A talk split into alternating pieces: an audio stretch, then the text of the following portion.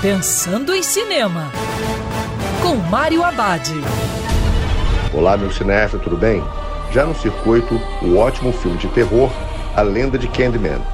A trama segue o filme de 1992, época que os moradores dos projetos habitacionais do bairro de Cabrina Green, em Chicago, eram aterrorizados por uma história sobre um assassino sobrenatural. Nos dias atuais, o artista Anthony McCoy e sua namorada se mudam para Cabrina. Lá, McCoy encontra uma nova fonte de inspiração, que resulta numa onda de violência. Produzido por Jordan Peele, a lenda de Candyman tem a ótima direção da jovem Mia da Costa, inspirada na violência gráfica de A Mosca. E no terror psicológico de O Bebê de Rosemary, Mia usa a narrativa de Candyman para falar do cruzamento entre a violência branca e da dor negra dos mártires involuntários.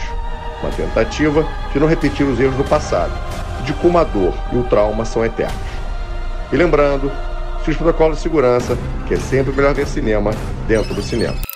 Quer ouvir essa coluna novamente? É só procurar nas plataformas de streaming de áudio. Conheça mais dos podcasts da Band News FM Rio.